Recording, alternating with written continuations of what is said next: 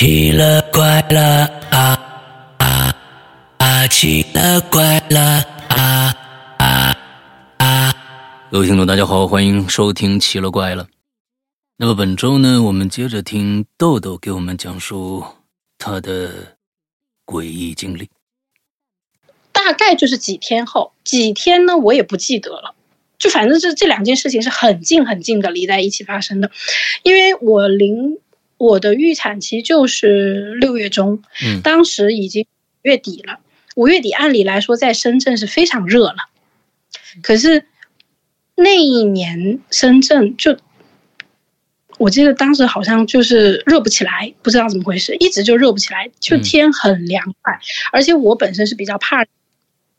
再加上这个孕妇的体温是会高于常人一点点的，嗯我那一那那一年，而且特别是五月份那段时间，我不但不觉得热，我反而有的时候甚至还会觉得晚上睡觉有点冷。嗯对，然后我要简单介绍一下，就是当时我快要生之前，其实不是快要生，是我从我知道我自己怀孕以后，我们家就把我外婆大老远的从老家接到深圳来。嗯，请了一个专业人员。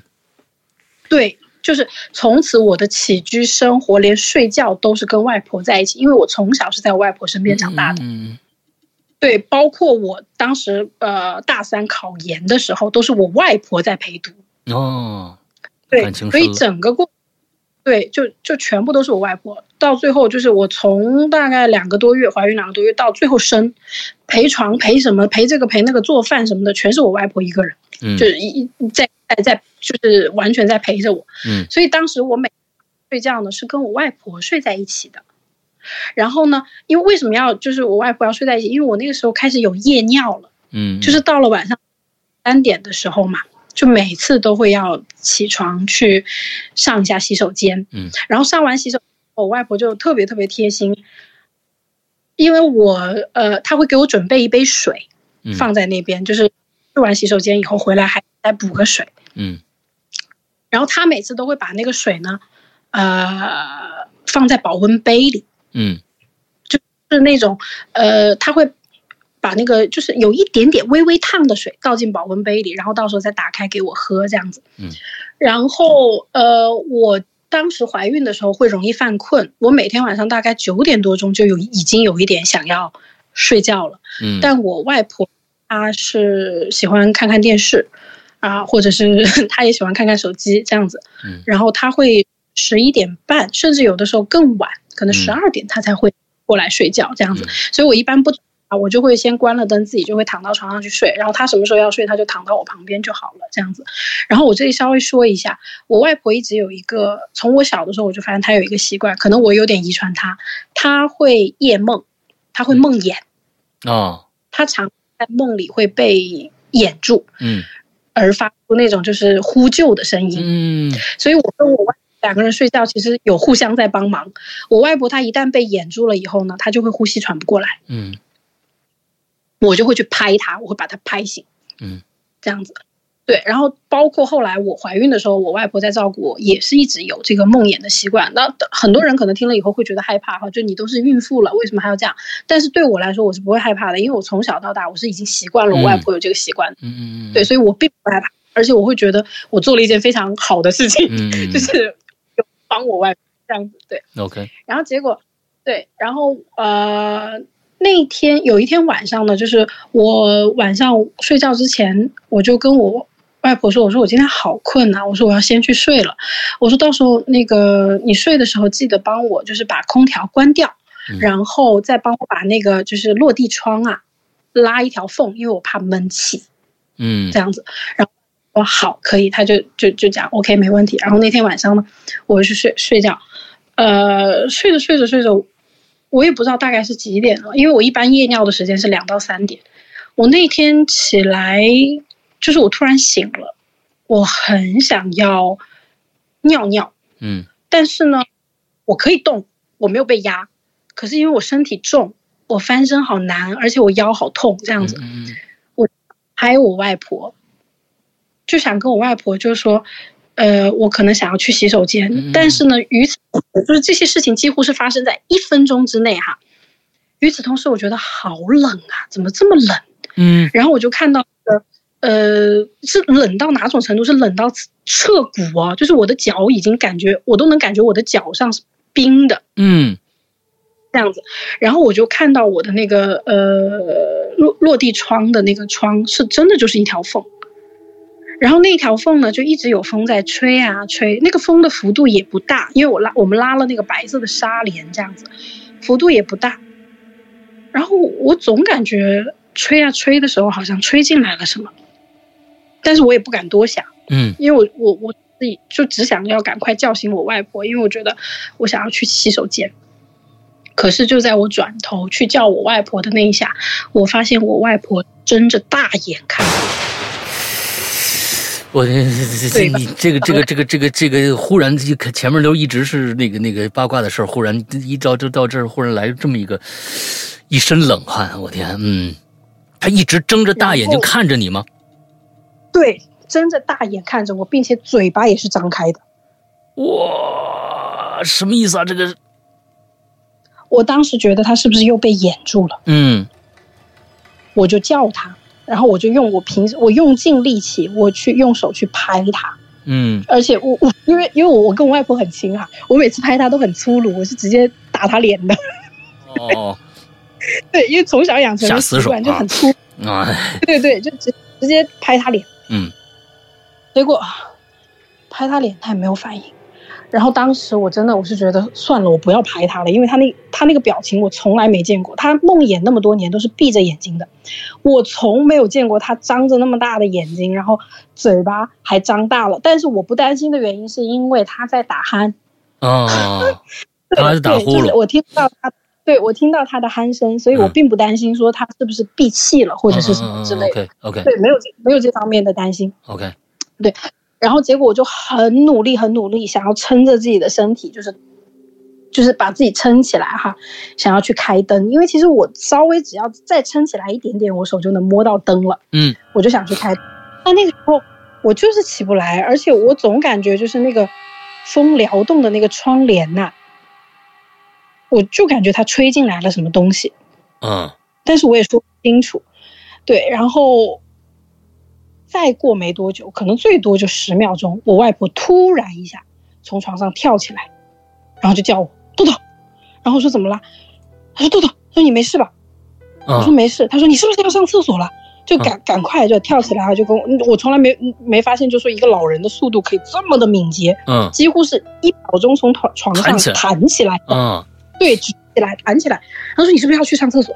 我说：“对。”他说：“哦，他说我扶你，我扶你。”然后他就开灯，然后他一开灯，那个窗帘就不动了。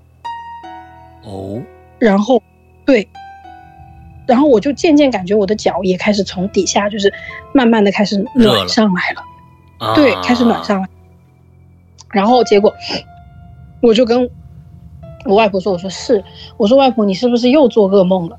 我外婆就没有讲话，她就讲，她说：“呃，她她就是很很沉浸在就是我赶快扶你去上洗手间 这件事情当中。”嗯，然后我就去上洗手间，上完洗手间，然后我外婆就照例又把那个保温杯递给我嘛，喝水嘛。OK，然后我讲了，我我外婆每次都会倒，就是稍微有一点烫嘴的水给我喝。嗯结果当天晚上我喝到的那杯水是冰水，我去，所以是一杯放在保温杯啊里面。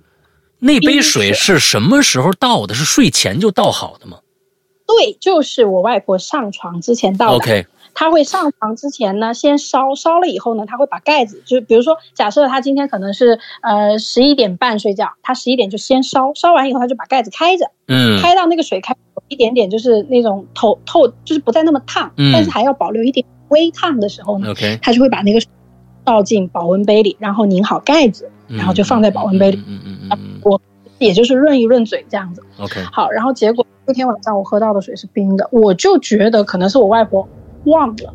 啊，但是啊，整个孕期当中，我外婆帮我做这些事情日复一日，她是一个头脑非常清晰嗯的一个人，嗯至少在我怀孕期间，她是一个谨慎而且头脑非常清晰的人。嗯嗯嗯嗯，我现在她不可能会做这个事情，她不可能会忘掉。我那天就是喝到了，就是再怎么忘掉，我也不可能喝到冰冷的水吧。对对，因为我们那个保温就是 是不做广告啊，膳魔嗯斯，膳魔斯它保温效果真的很好。除非你放冰水进去，它还是冰水。对，那就是保冰嘛，对不对？嗯就等于是保冷了这样子。对，所以我当时我就觉得很奇怪，我说这水要是能放到这样子，我我现在才觉得这水要是能放成这个样子的话，那至少是放了一个礼拜，这个水应该是这样子。嗯然后后来，但我也没，然后我就很困，我就回去躺下去就继续睡。然后我我外婆就在拍我，她就一直像小时候一样，像在帮我收经一样的，嗯，她就开始从嗯头到脚摸我，然后嘴巴里就开始念念有词嘛，就是我小时候很容易是被被吓到这样子。嗯嗯嗯对，然后就开始念念有词，然后结果我也就很快就睡着了，因为我在他身边就会睡得很好。然后果然大概就是我已经不记得是什么时候了，但现在仔细推算一下，应该就是在七天以后的一个中午，我在吃午饭的时候，我收到了小薇给我打电话，告诉我丁丁不在了。啊，哦，我明白了，七天以后，应该就是七天，嗯嗯，所以那个时如，果不是嗯嗯，也大概就是四天。我我我真的我我不太记得了。你要我我我不一定，我觉得不一定是头七。说实话哈，就有的时候他只要磁场对了，他只要磁场对了，他就会来找你。嗯嗯嗯，而且，对，然后但是这个故事没有完呢，就并没有完，到这里还没有。对，这只是一半，后面还有这样子。啊，还有还有一半儿不是不是不是不是不是，就是我说这个灵异，因为哦我现在已经大概讲九十了，对，因为我说百分之八十灵异的，然后剩下百分之二十是灵异的，现在只讲了百分之十的灵异，还有百分之十的灵异。嗯。对，然后结果我就跟小维，我我当时又那种想要呕吐的感觉又上来了。，OK，就是你收到这个消息的时候，对嗯。我那种难过，我觉得是一种就是很痛苦的一种难过，嗯嗯嗯，那种难过不是已经跟那个八卦什么的无关，毫无关系。嗯你就会感觉好像被嗯那个拿一个那种大锤闷锤了一下胸口的那种感觉。，OK，对，然后我就跟他讲，我说，我说怎么就是你从我我然后就开始问嘛，就说那谁告诉你的？他说是大壮告诉我的。嗯，我说怎么会大壮告诉你这个事情？对，当时大壮还在国外呢，对吧？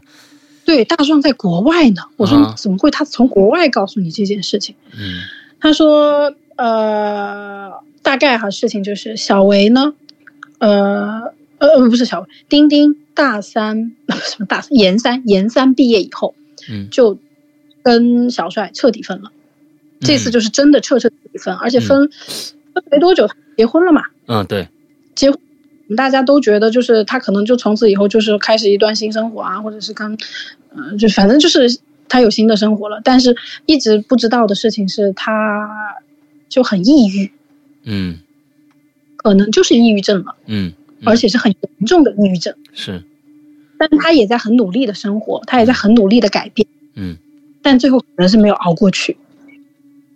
嗯他最后还是就是选择了，但但但但是他去世的方式哈，我没有问啊，我我没有问，我不想再问了这个事情，嗯嗯嗯。我只知道是自己结束的，他是对具体是什么我就没有再问。嗯。然后当时出了这个事情以后呢，她丈夫其实是受伤最深的人，那当然，嗯。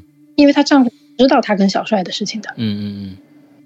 对，然后她丈夫觉得就说，我原本以为我们都已经结婚了。嗯我们好好我们可以，对，我们可以，我们都可以结婚，就可以要孩子了，我们的工作都稳定了，就以嗯后就是从此就我跟他过了这样子，觉得他也很努力、很积极的在跟我一起生活。嗯他说没有任何的迹象，嗯说他平时是有的时候可能就是娇气一点或者是什么，嗯他说但是至少没有这种，嗯，寻短的这种迹象没有啊。嗯嗯嗯嗯后来当然就是她丈夫肯定就第一时间通知了她父母了。嗯就告诉，因因为她丈夫不是跟她不是老乡，她后来是随她丈夫去她丈夫的老家这样子去嗯生活了，这样子，嗯嗯然后就通知她的父母。她父母的想法呢，我觉得也很就于情于理说得过去。她父母的第一想法是，我要让小帅知道这件事，啊，但是呢，没有人知道小帅的联系方式。他后来就跟人间蒸发了一样。哦，对，那后来那找不到小帅，就只有找小帅当年最亲近的人了。啊，他又是我们荣誉校友，对。然后大壮的联系方式是学校是一直有的，嗯因为找不到，最后父母去求助谁，就求助学校。啊，对，就请学校看看能不能联系得到这个相关的这些人。嗯嗯嗯嗯结果一提小帅，那大家就会想到，就说那跟他玩的最好的就是大壮，嗯。因为后来小再后来跟那个呃丁丁在一起之后恋爱的时候，他也没跟男人在一起玩过，嗯。没有跟男生在一起，他的交友圈子就就是丁丁，也就是丁丁了这样子。嗯。对然后后来大壮才就是又找到了小维，嗯。就跟小维讲，他说有这么个事，他说我现在也找不到小帅了。彻底没了这个人。对，就这个人就不见了。嗯然后，因为我们当时毕业的时候，微信才刚刚流行起来，然后也没怎么流行微信这样子。因为嗯后来微我这 QQ 嘛，我们那个时候都是用 QQ 建群嘛对，，QQ 群早就死群了。嗯都没有人用了，就对，好多人 QQ 都找不回来了，所以电话号码什么的肯定一换再换的。然后小就就是小维就跟我说这个事情，他就问我，他说你有没有跟小帅联系过啊？嗯我说那我更没联系过，嗯 完全不知道，找不到他这样子。然后所以他说他给我打这个电话，其实也就是一是跟我说一下小维的这个事情，嗯第二呢，呃跟我讲一下，就是说这个小帅这人也不见了。对。然后，对，再下来呢，他小维就跟我说，他说其实我告诉你，他说那天晚上，他说就大概几就是多少多少天晚上之前，他说我跟你说我遇到了个怪事儿，嗯我就想我说怎么了？然后我现在觉得我怀疑可能他遇到怪事的那天跟我遇到的是同一天。同一天，嗯对，他就跟我讲，他说，他说，他说我跟你说吧，我这个人从来就是不撞邪也不遇鬼的哈、嗯他说他说我，对，他说就是也很尊重啊，我很尊重这些就是未知的事情，嗯但是我并不会说就是他他说我没有这个，我绝缘。嗯，对对对，就是没有遇过这个事情。他说但有那天晚上就很奇怪，他说她跟她男朋友两个人晚上在就是就是已经都睡下去了，已经两个人都睡下去。他说他突然感就是觉得好冷啊，说怎么这么冷？他就想起来关窗，关嗯就几乎他的遇到的情况跟我是一模一样哦。OK。这是他后来说出来了以后，我才知道，就是说，他说他想去关窗，然后窗子，他说他平时晚上睡觉，他是养成了关窗习惯的人，为什么呢？因为他楼上家里楼上有个老是抽烟的人，啊。就老一抽烟，那个烟味儿就飘到他的阳台上来，所以他是一定会关。但奇怪了，那天她就没关窗。他说她不不记得是自己没关窗，还是她男朋友没关窗，还是说自己开这个。窗怎么就打了呢？对嗯然后他就感觉这个窗子开了以后呢，就冷风就嗖嗖的往里面进，就好冷。然后他就想要起来关窗，结果他发现他动不了。OK。他是说那天他动不了。然后这个时候呢，他说他居然那天看到了，他说他现在都怀疑自己是到底是在做梦还是清醒着的。嗯。他他就看到了一个形态，呃，湿哒哒的一个形态，嗯。然后就站的离他还挺远的，嗯。但是呢，他就很精确的在那个半梦半醒或者说是压床之间哈，他感觉自己用这个就是体内发出声音叫了一句“丁丁哦”，然后结果他觉得那个就是丁丁。他说他觉得好，就是很强烈的一种悲伤朝他涌过来，这样子。嗯非常强烈，很湿很冷，然后很悲伤。丁丁没有讲话，嗯啊他说，而且丁丁好像想要跟他说什么，但是嘴巴开不了口，就是嘴巴就没办法讲话这样子。嗯对然后，呃，他就看着丁丁这样子站在那里，然后他就在身体里面又问了一句：“他说你怎么来了？”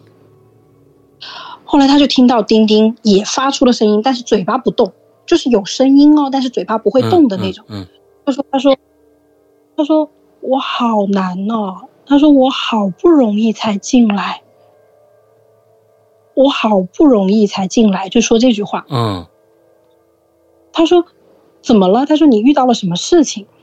然后丁丁就讲，他说我就是想来跟你们说一声，我走了。然后后来，小维说他当时在梦里就已经感觉到丁丁说走的意思，就是说我嗯，就是我我已经对他，但他并没有任何的恐慌，他也不害怕，他也不焦急，嗯也没有问说你去啊，没有，他就知道就是丁丁已经离开了这样子。然后结果他就讲，他说小小薇也很神奇，他就问他说，那你怎么没有？你有没有去跟豆豆说？嗯他因为你们两个大学的时候是比较有这个感应的人哈、嗯 有这个印象。然后他就讲，他说我去了，他说我靠近不了他。啊，然后我那个时候才想到，我说天哪，我说难道真的是胎神？啊，哇！我天哪，你你这几个线连起来以后，我、一身鸡皮疙瘩啊！你对，他就很难过，就讲他说他说我我他说嗯，反正就是很难过。我觉得真的那种感觉很难过，因为我后来在想，我说是啊，我说他已经是那个世界的人了，他想要到你这个世界来，他好难啊，嗯嗯嗯他要穿过很多的阻碍，他才能就是才能给你一点磁场。嗯才能跟你说，而且我觉得后来我就在想，我说为什么他都不去找他的父母，可能要来找我们，因为我们才是一路这样子看着他这样走过来是。的，是的，是的，大学太父母了嘛，他所有经历的事情其实都是我们在看这样子。嗯然后后来结果，嗯，小维就跟我讲，他说他后来还记得那天丁丁就跟他说，他说那我走了哈。他说他转身的时候才发现，丁丁身边牵了一个小孩，哦他说大概就七八岁大的小孩，他说有有上幼儿园呃上小学的那种高度，哦七八岁的小孩，对，可能是吧，对，应该是七七岁吧，七岁嗯。小孩应该就、对。然后后来我才跟丁丁，呃，我才跟小维说，我说那可能是丁丁的小孩哦，曾经在丁丁有两个月没有来上过课，哦啊，天哪！啊，明白了。然后他就讲，他说他看到一个小小的形态，但从头到尾没有讲话，就是怯嗯懦的不出声的这样子，然后就跟丁丁说他要走了，他就跟着丁丁一起走，就一直躲在丁丁身后这样子。嗯，OK，对，然后丁丁走了以后，小薇就醒了。嗯后来这个事情，反正说的我们两个都有一点嗯，有点情绪上头了，嗯我们的嗯都有点情绪，就就沉默了很久。后来就觉得算了，不要再说了这个事情，嗯就需要时间去化一下这件事情。嗯再过几天，但可能也就是出殡还是什么，我也我我也不知道了，嗯。就已经搞不清楚，还是说就是什么安葬还是什么的。嗯。因为这个事情其实很麻烦的嘛，因为他父母有有有一些执念，嗯，他父母的执念就是我一定要等到小帅来见他一面，，OK，我一定要来见一见，嗯。这样子。但就是没找到，，OK，对然后后来结果，嗯，过过大概就就两三天吧，然后呃，小维又跟我打电话，他说，他说我告诉你那天哦，他说那个丁丁来找我这个事情可能是真的，啊，我说怎么了？当时对，又是又是中午，又是正好我在吃饭的时候，他给我打电话，然后我开了公放，因为我吃饭，我外婆也在旁边吃饭嘛。嗯然后这个呃，他就讲，他说，因为他说我那天跟我男男朋友说这个事情，就跟他来龙去脉讲了一下。嗯他说，他说结果你猜怎么着？他说我男朋友跟我讲，他说其实那天晚上他记得很清楚，他看到了，而且他看到的是非常清晰的尸体。他说我男朋友原来可以看得到，他没有告诉过我。我靠，这这事儿又大了，就他男朋友当时是醒的，对，不是不是醒的，就是啊她男朋友也被压住了。哦，哇，对，然后结果，呃，他就讲，他说，呃，是呃，他说我男朋友说他看得非常清楚，啊，对，然后但是呢，她男朋友是看得清楚，可是没有，就是中间对话什么内容，他是什么都没听到的嗯，嗯嗯嗯嗯她只是就是看到了这个，她说，而且她男朋友是她说那天晚上，她说我觉得好冷，我想起来关窗。哦，他也想起来关窗，对，就结果就一直看到窗子的纱帘那边好像站了一个人的形。他说：“你们感觉那种动哈，那种纱帘的动不是风吹着动，嗯，是有人站在后面的动。哎呦我天哪，嗯对他说那种动不是那种正常的波浪动，嗯，就是有人在躲猫猫的那种感觉。嗯嗯嗯，他说，所以呢，他当时很想去关窗，结果发现自己动不了。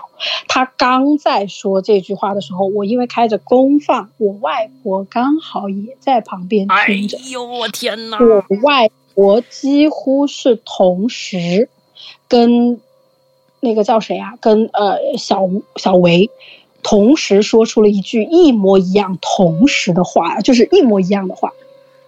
他说，然后他说是不是那个影子就唰的一下一秒到你床前来了？他说，然后你就不能动了，就就就整个就是什么就完全是不能动。他说这个眼珠子只能盯着他这样子。然后我才发现，我说天呐，我说原来那天晚上我外婆睁着大眼睛一动不动的，她不是梦魇，哇，他也被压住了。哇！我天呐，我天呐，太恐怖了！这这个这个太恐怖了，这个太恐怖了啊！哦天呐，这件事情真的是怨念太重了。嗯我相信，我我就是我不知，我还是那句话啊，我不知道神明啊，或者是就是灵鬼魂啊什么的是否存在，但是我相信怨念，嗯嗯他太恨了，嗯嗯，他只他恨到连死亡。对他找你们来来，就是想诉诉苦，但是也能又能怎样呢？嗯，嗯，就他这个事情上，他可能觉得自己付出的太多了，因为真的就是说，一个女生那嗯。年纪也不大，那个年轻，可能进来的时候就十七岁吧，对，十六十七岁这样子嗯。就跟他在一起，跟他在一起以后，一直就是人生当中就只有他一个人，嗯。所有的情感、所有的爱、所有的美好的青春啊，或者是身体啊、健康啊，全部都给了他。嗯。嗯。我后来也有猜测过哈，就是说为什么她会这么的挫败哈？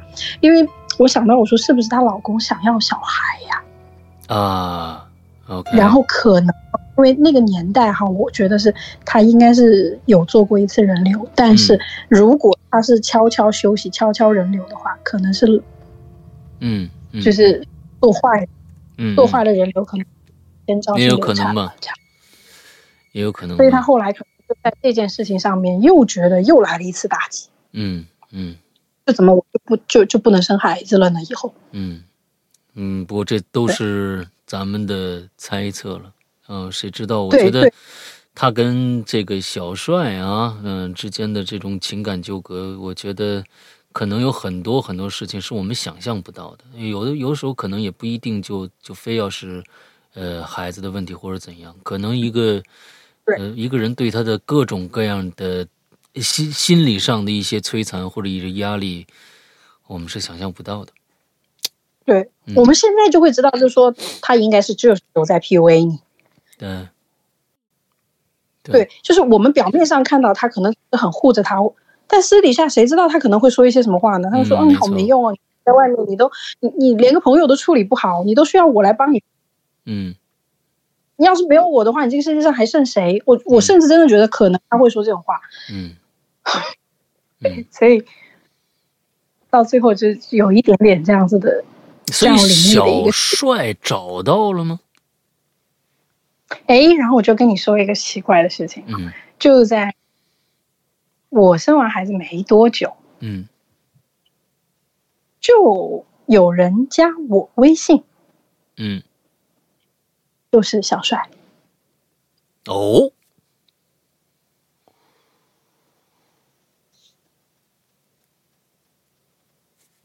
然后我非常好奇，嗯。我通过了他，我就去点开他的朋友圈去看，嗯。别人现在工作很好，家庭很好，儿女双全，，OK，找了一个漂漂亮亮的太太，嗯。人家的人是崭新的，嗯，所以他为什么要突然来突然来加你呢？我不知道。他嗯。加我到现在，他仍然躺在我的朋友圈里，嗯。我们一句话都没有说过，嗯，我也没有告诉过他，就说丁丁去世了这件事情，那你没有跟他说过？我没有跟他说。嗯，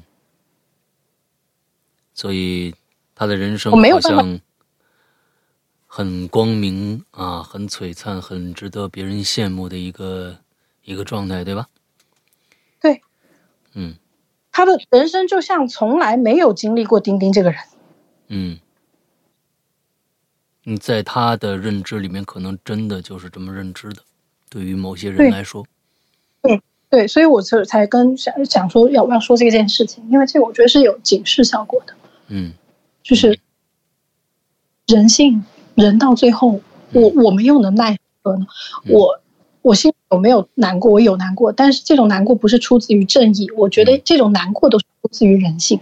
对对，我没有什么，我觉得这件事情上谈不上什么正义不正义，嗯说不好一点都是家长里短。嗯，是的，但这种家长里短就是这么魔幻的，每天的发生在我们的身上，我们的周边，发生在我们每一个人的身上。嗯，是的，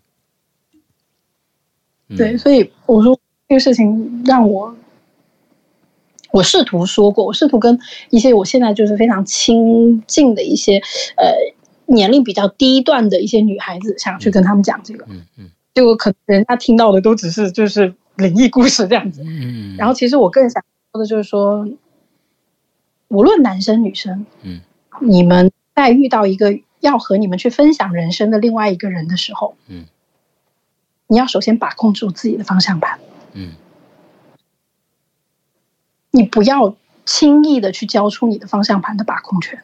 嗯在你没有跟他长长的开过一路，你知道你跟他的把控力，你你知道你跟他把控的方向都是想往一个方向走的这个前提条件之下，你不要轻易的就把自己的性命、自己的方向盘送到人家的手上去。嗯我只能说，这这这这这这是一个最粗粗浅的道理，因为这件事情里面，其实我觉得包含的东西太多了。如果要拿出来分析，我们每一个人在这个里面都都是有好有坏的。嗯，当然，对，当然，嗯，不过就是因为，正是因为这样的呃人情世故吧，所以呢，也是没有说谁对谁错。其实对错这个东西，在整个事件里边，我们只能可能从道德的角度去评价这个小帅这个人似乎很有问题，但其实他并并不触犯法律，并不触犯法律。而其实冰冰啊、呃这样说可能会呃不近人情，但确实是这样子的。丁丁在最整个这个一个一个一个过程当中，其实我是认为我们经常能看到一些所谓的家庭调解的情感类的节目，呃，其实那个那种节目有的时候是最无用的节目，因为。我们虽然在旁，我们作为旁人看得很清楚，但是对于丁丁来说，在那一刻，他对小帅的认知可能也是出乎我们意料的一个一个坚定。那个东西不并不是说我们用摆事实讲道理就可以把让让一个好姑娘浪子回头，让一个好小伙子浪子回头。在那个时候，其实一百头牛可能都拉不回来。这就这正是这件这种事件里面。最难的地方，情感这个事情，它没有道理可讲，而就是因为这个东西，让人很痛苦，让人很痛苦。对，嗯，甚至我今天我把这个事情讲出来，说实话，我虽然说可能有一点警示效果，但是这警示效果我就觉得微乎其微，微到几乎可以不计。嗯。就是包括我连自己，我再讲述一遍这个事情，把这个事情再重述一遍的时候，我都感觉我在讲一个自己的八卦，自己看到的八卦这样子。嗯。你要说有多少的警示，我觉得我们每个人都置身，都曾经投身过这种于这种无用的，我们现在看来哈，觉得无用的这种浪费的这种情感，甚至投入到这种没有无效的婚姻，甚至丧就丧偶的婚姻当中去都有嗯。但是你再来一次，你仍然会这样做的，是的，是的，有可能不是因为嗯。是的东西说出来给别人，把这个什么所谓的反 PUA 啊，或者是什么这个呃反这个 gasoline 啊什么之类的这些。嗯这这就是这些东西拿出去，仍然会有人前赴后继的跳进去。嗯，没错，没错，我觉得这就是人生最魔幻的地方，所以我讲我这两天我觉得很魔幻。嗯，对，我们特别感谢豆豆跟我们分享这个故事啊，我觉得一定嗯是有用的，一定是有用的。嗯，我呃虽虽然可能在那个那个那个时刻里面吧，我是觉得这里面最有用的是什么呢？我们可能嗯真的在那个时刻不能把丁丁拉拉回来，但是呢，得有拉他的那个人呐、这个很重要，这个真的很重要。在一个人可能需要陪伴的时候，身边的人，不管是亲人也好，还是朋友也好，这些人的角色非常非常重要。他不一定能达到一个特别特别直接的改变整个事态的一个目的，但是那个时候，在身边的那个人非常非常的重要。其实，在他去他学弟那个时候啊，他已经已已经是有非常非常严重的心理疾病了。那么在那个时候，如果他能去医院的话，可能会好一些，可能会好一些。因为你们之间，你在国外生生活其其实几年，只有他在国内，完之后你完全不知道他会怎么样去处理这件事情。那这这有可能就是一个越滚越大的一个黑色雪球，最后把它吞噬掉了。那么具体原因是什么？那也有可能是跟父母有关。那真的，整个这个心理过程，那是跟他成长过程，他为什么那么认可一个，呃，像这样的一个渣男？那像像小帅的这样的一个渣男，可能跟他年轻呃更小的时候的生生活经历也有关系。所有所有的这一切，都是最后他去走那一步的个一个一个的环节，一个一个就跟推理小说一样，什么都少不了，。每一个都是花，甚至我都想过，我说，呃，那个年代真的不如这个，不如现在就是这么关爱心理疾病的患者。嗯那个年代如果要说自己有精神病，你是会被别人看不起的，嗯嗯嗯对别人都会拿异眼光，就你谈个恋爱谈疯了，会说这种话的。嗯嗯对，所以我觉得首先就是真的关爱吧，然后再加上呃，我跟他又是属于那种什么呢？虽然我们是真的是很好朋友，但是我们三个人我也讲过，我们三个人的特性是很不容易跟人玩到一起的人，嗯所以当时我们在年少的时候表现出了少年不该有的一种冷漠是什么呢？这是他的私事，嗯而他的私事现在搅和，所以我不打算搅和进去。嗯嗯嗯，我跟小维的状态都是，你有好事情愿意拿出来跟我们分享，我们很开心。嗯但是如果这些事情你不想主动跟我们说，嗯我们绝对不会去刨根究底的问。嗯我们看到你哭，我们只会就是说安慰你、啊，嗯就是只是安慰你，但是我们不会一次又一次的把小帅揪出来，嗯去跟小帅说怎么怎么样，或者是去告诉他说你要坚强起来，你要去离开小帅。不，我们从来这一点真的，我觉得我们两个也真的是，就怎么讲，很很神奇吧。嗯。我们明明知道小帅是这样子的人，嗯。我们甚至从来都没有劝过分手，但也应了老一辈人这样讲，你不要去劝分手哦，劝分手别人是会怪你的哦。嗯。嗯。所以我们真的，我跟小维从来没有劝过分手。嗯，这就是嗨，我是觉得啊，嗯，你们当时对，不管是对小帅也好，还是对丁丁也好，你们其实都是局内人。嗯，你们两个人看到的丁丁是就就本来开始最开始的是阳光姐妹淘，忽然呢你自己走了，完了之后好像把我们放到这儿，这里面里面有可能有女孩子的小嫉妒，或者一些一些其他的心理，我觉得都很正常。那你对对，嗯，你那个时候对你也不可能或者那些东西都有。你也不可能像现在这样，知道了大结局以后，你们再回去反思，那个其实也有点马后炮。我们没有办法要求一个人在当下做那么多的判断，做那么多正确的事情。每一件事情可能都会引发到另外一个相反的一个一个结局上，我们不知道，因为没有如果这件事情。对，嗯，因为没有如果这件事情，所以我们觉得今天听完这个这个故事，我就是感觉非常非常的遗憾。我们又多了这样的一个人间的。呃，非常非常痛心的一个故事啊啊！这样的故事，我相信不管社会有多先进啊，只要人类存在，人的这样的一个物种就没有办法杜绝这样的故事的发生。这就是人性，嗯，这人性千奇百怪，它并不是一个生产出来的一个标准的物件，它只会用一一种方式去工作，它一定是千奇百，这也是。整个人世间的啊，千家万户里边，每一户都有自己一本难念的经的，其实的精彩之处。那我说这样的可能会比较残忍，但就是这个样子，这个人世间就是这个样子。对，嗯，所以我最后想说的是，我最后想说的是，如果你身边嗯有一个你特别在意的朋友的话，呃，当你看到他这段时间跟以前不一样了，你自己心里边。有这样的一个反应的时候，那就一定是有事情发生了。千万不要有，如果你是真的关心他的话，我觉得那就去关心关心。有的时候，他有时候可能真的需要这样的一个东西。呃，而且在碰到朋友，你觉得他极其抑郁的状态下，因为得了心理疾病的人。那抑郁症也好，躁狂也好，或者各种各样的吧，他们主动就医的能力很低，主动就医的能力很低。那在那个时候发生了，家人和朋友在后面的推推动是非常非常之重要的。这可能真的可以改变他的人生，有可能他因为一直就这样下去的话，越演越烈的话，你不知道会发生什么。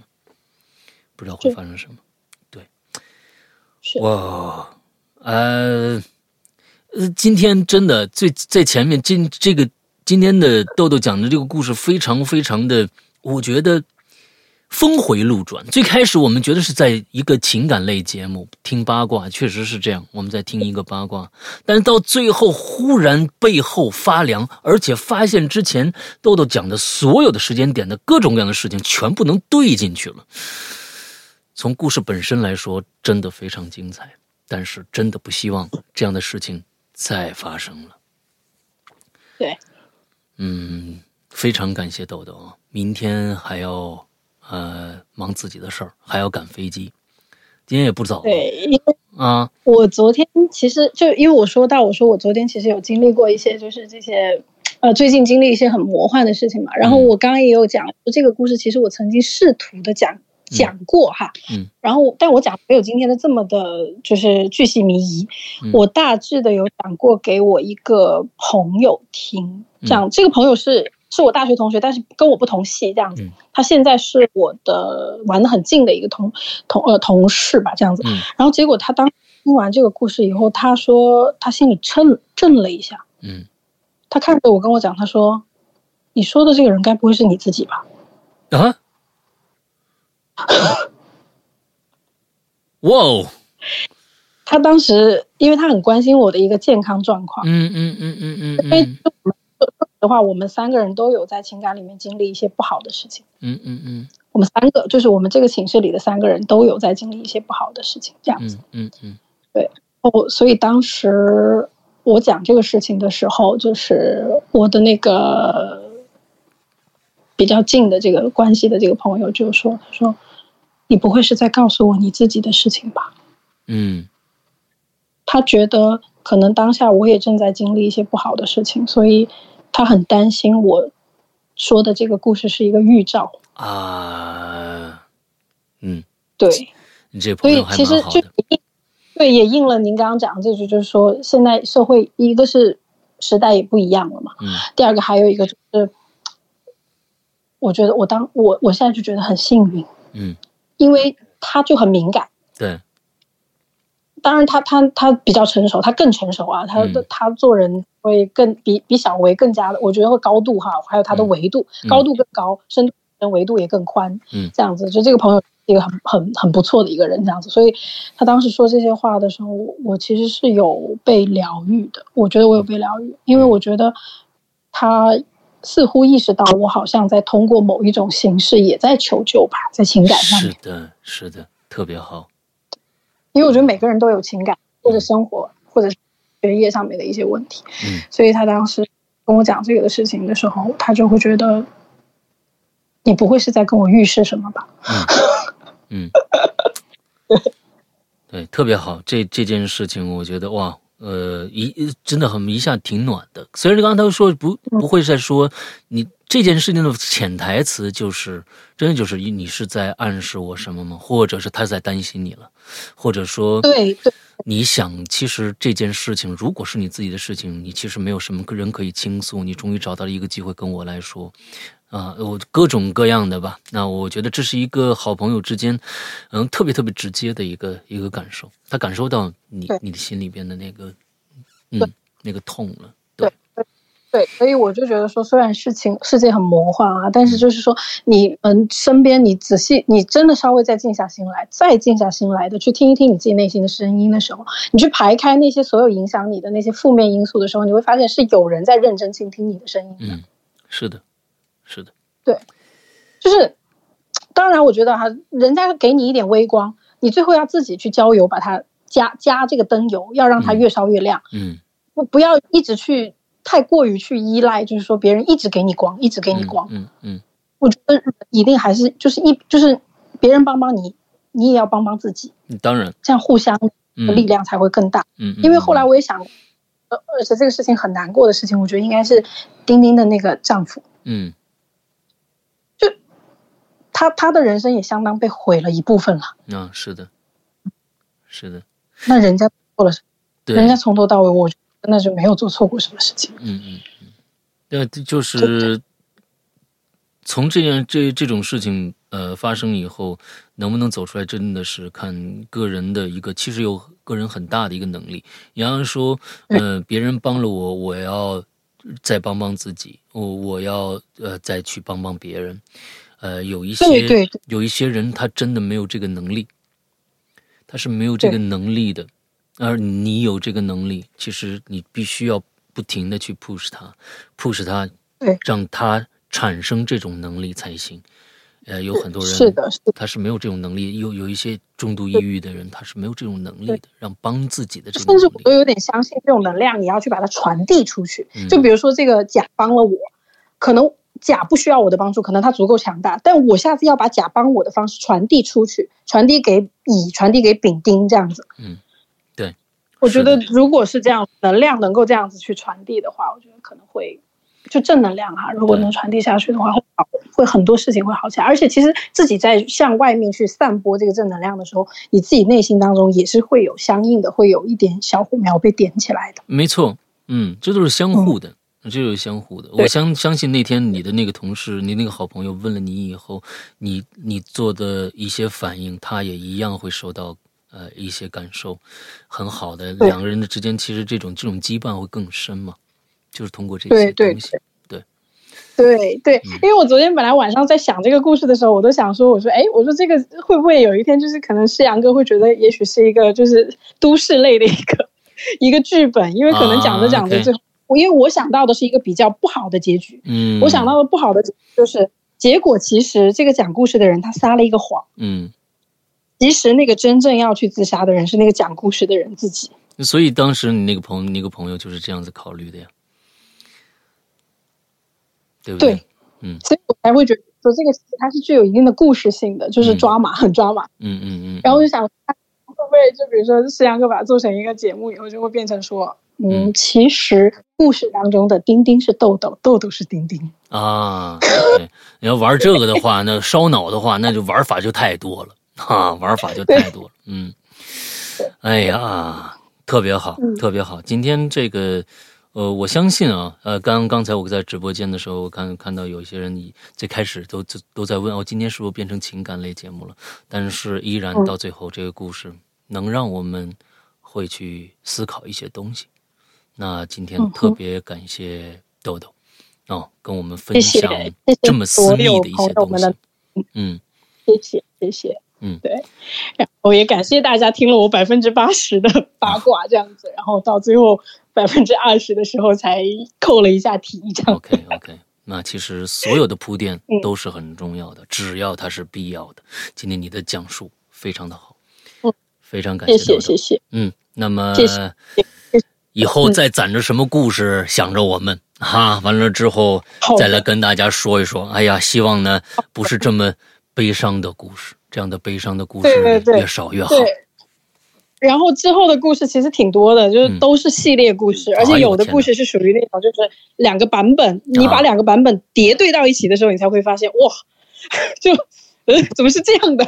这个故事？哎，我们就喜欢这样的啊，我们就喜欢这样的。那咱们俩再到时候再约。好吧，你这只要准备好了，你要你这只要准备好了，你就你就 call 我，好吧，咱们就约个时间，好吗？